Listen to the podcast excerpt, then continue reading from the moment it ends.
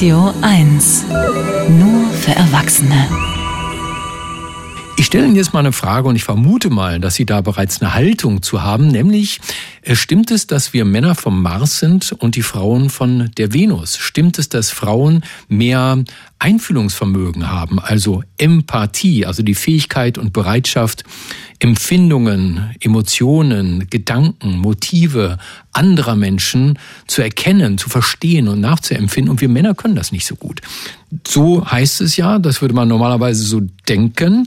Und jetzt hat äh, dieses Vorurteil jetzt mal eine äh, Universität sich vorgenommen, nämlich die University of Cambridge, also eine der besten Universitäten der Welt, und hat eine große Studie dazu gemacht. Und die haben wir einem Menschen vorgelegt, der so empathisch ist wie kaum ein anderer.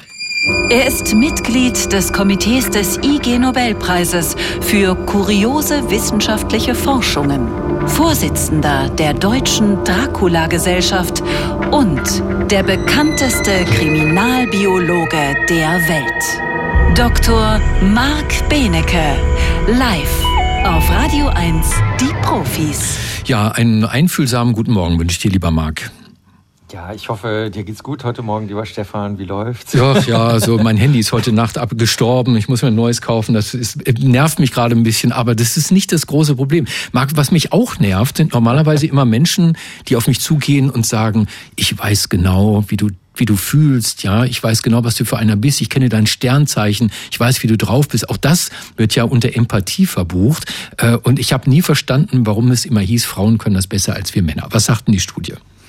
Die Studie hat einen Test verwendet, wo 25 Augenpaare, das finde ich einen super gruseligen Test übrigens, dir gezeigt werden. Das kann auch jeder online mal ausprobieren und jede. Und dann musst du dazu sagen, was diese Person gerade fühlt, aber nicht nur, ob sie jetzt fröhlich ist oder traurig ist oder sonst irgendwas. Oder wie du schon gesagt hast, ähm, äh, welche, ob sie genervt wäre oder sowas, ne? Sondern es wird auch ganz kompliziert gemacht. Zum Beispiel, ist die Person gleichgültig, ist sie überheblich, aber auch, das kann man bei dem Test dann auch machen, welche, was hat sie vor? Also man kann nur an den Augen eines Menschen, können sehr viele Menschen, besonders Frauen, das kann man schon mal direkt vorwegnehmen, können nicht nur rauskriegen, wie die Person sich fühlt, sondern auch, ob sie irgendwas vorhat.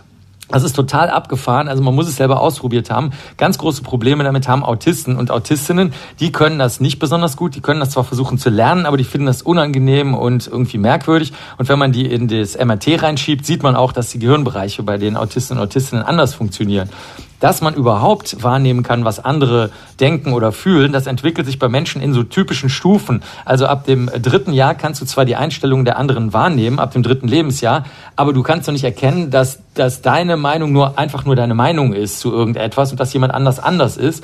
Und ab dem fünften Lebensjahr ungefähr, da funktioniert das. Da versteht man, dass andere anderes Wissen haben, andere Erkenntnisse haben. Und da gibt es auch viele Tests aus der Kinderpsychologie, wo man den Kindern zum Beispiel was zeigt, zum Beispiel Stifte in eine Smarties-Dose reintut und dann sagt man zu den Kindern so, pass auf, was wäre denn, wenn ein anderes Kind nicht gesehen hat, dass wir Stifte reingetan haben? Und dann sagen die meisten Kinder, ja, dann, dann denken die natürlich, da sind Smarties drin. Woher sollen die wissen, dass da Stifte drin sind? Also das funktioniert schon sehr, sehr, sehr früh.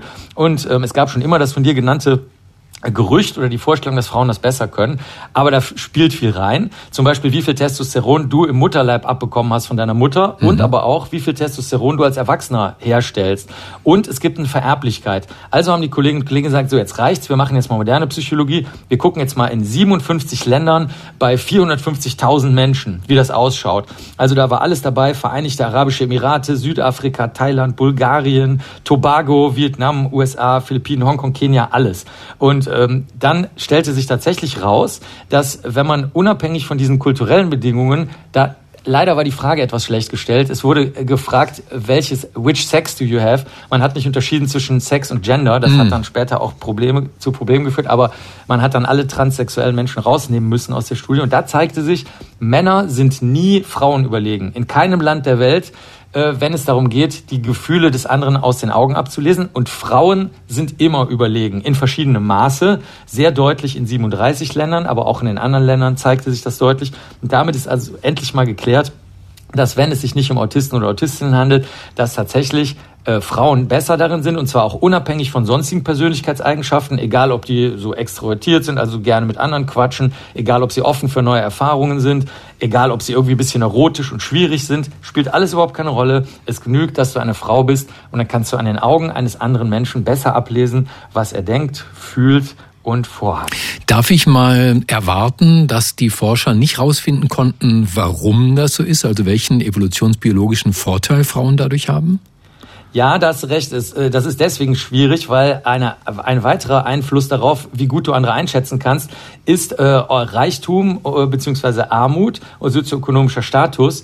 Und da zeigt sich, das erlebt man auch im Alltag, das kann man in Berlin zum Beispiel auch sehr gut sehen, dass Menschen, die niedrigeren sozioökonomischen Status haben, dass sie häufig viel freundlicher und einfühlsamer sind und eine höhere emotionale ähm, Intelligenz haben. Das kann man sogar messen. Denn je ärmer Menschen sind, umso mehr spenden sie relativ zu ihrem Einkommen für soziale Zwecke. Und da, das hat natürlich jetzt mit Frauen und Männern nichts zu tun. Da sieht man schon, das ist das eine Problem. Und das zweite Problem ist, dass eben in der nächsten Studie, die wie immer natürlich jetzt schon in Planung ist, man mehr darauf achten möchte, wie stark die Menschen sich an ihr Gender anpassen, also daran, was erwartet wird. Weil es könnte ja sein, dass Männer das genauso gut können, genauso gut Gefühle anderer erkennen können an den Augen, es ihnen aber einfach egal ist, weil es von Männern nicht erwartet wird. Das wird also die nächste Studie enthalten. Sehr interessant, Marc. Vielen, vielen Dank.